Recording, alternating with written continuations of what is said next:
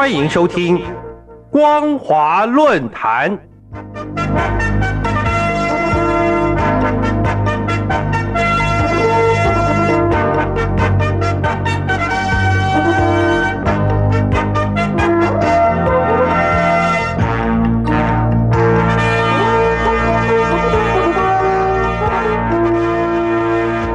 听众朋友您好，欢迎收听光华论坛，我是黄轩。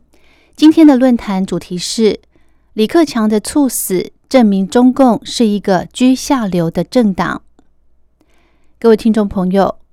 中共官媒在十月二十七号上午发出短讯，中共前总理李克强因突发心脏病，经全力抢救无效，在当天凌晨在上海病逝。由于李克强今年只有六十八岁，不算太年长，再加上前两个月李克强还在敦煌露面，看起来健康情况很好。如今在卸任总理一职只有七个月就突然猝死，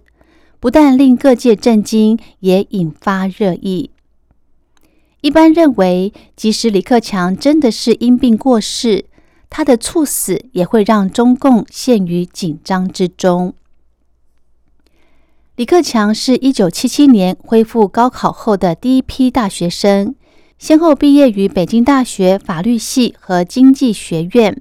他的专长在法律和经济领域，这与以往中共高层领导大多是工科出身是不同的。他在担任总理期间，支持开放的市场经济，倡导。供给侧改革被称为“李克强经济学”，但从未得到充分的实施。这显示他跟习近平之间存在着一定的矛盾以及对立，也使他一度成为中共党内反习势力的一个潜在精神领袖。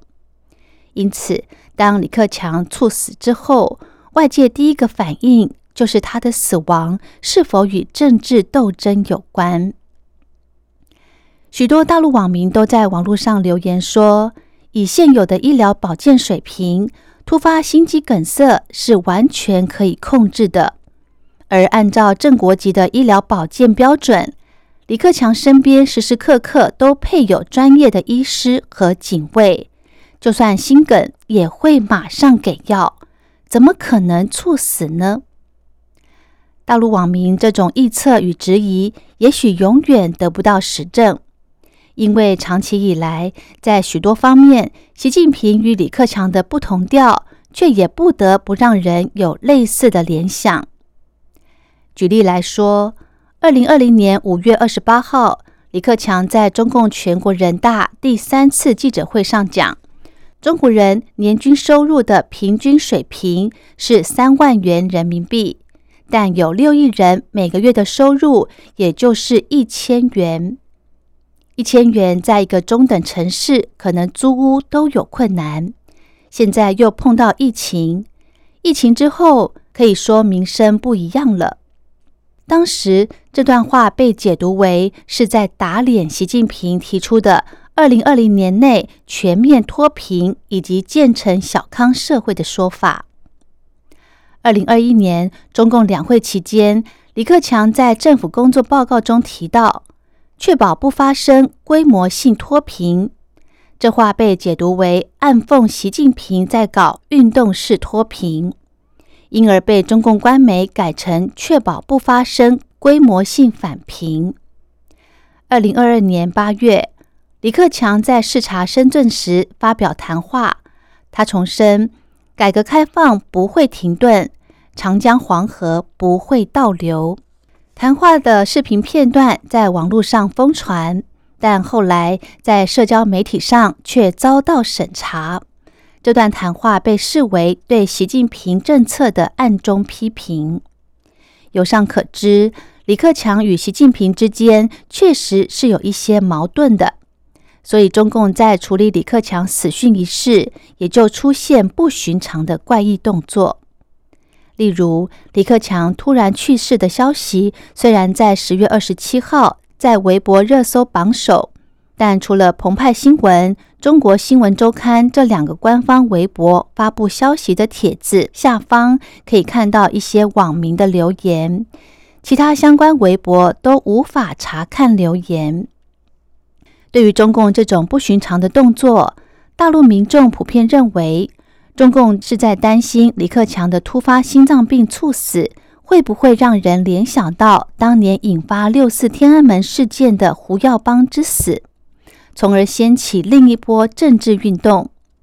而这是因为大陆民众在得知李克强死讯之后，就算不敢说李克强的死亡别有蹊跷，也多倾向于接受李克强是被气死的。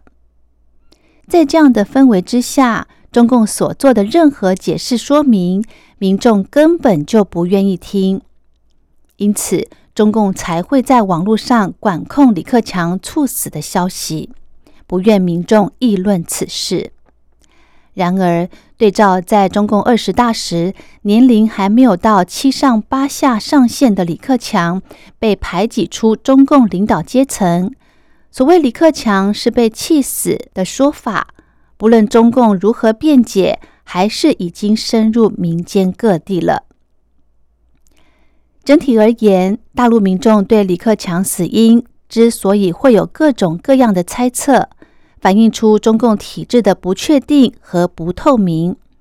正如最近突然且不公布原因就把外交部长秦刚、国防部长李尚福给罢免掉一样。所以，当民众听到李克强猝死的消息之后，第一个反应才会是。这里面一定有不为人知的隐情。各位听众朋友，也许李克强真的是因病猝死，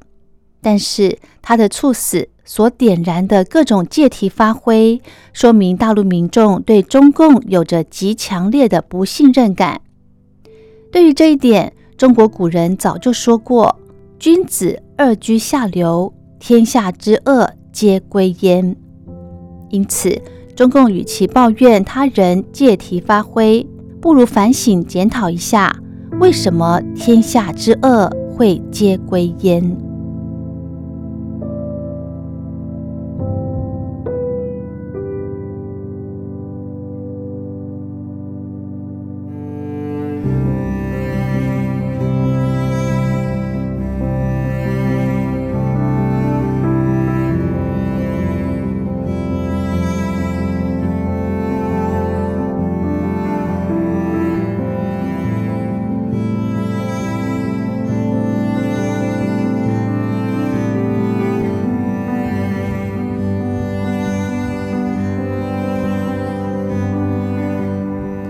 好的，今天的论坛主题是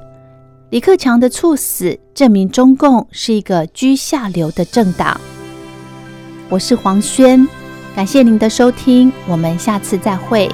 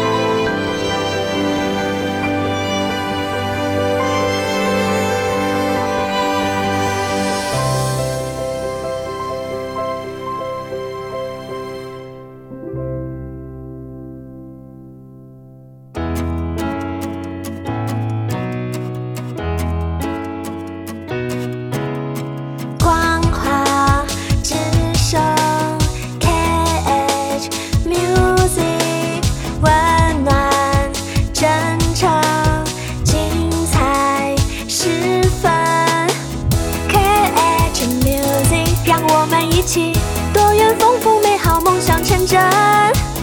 catch music 和我们一起光华之声掌握幸福人生。光华之声。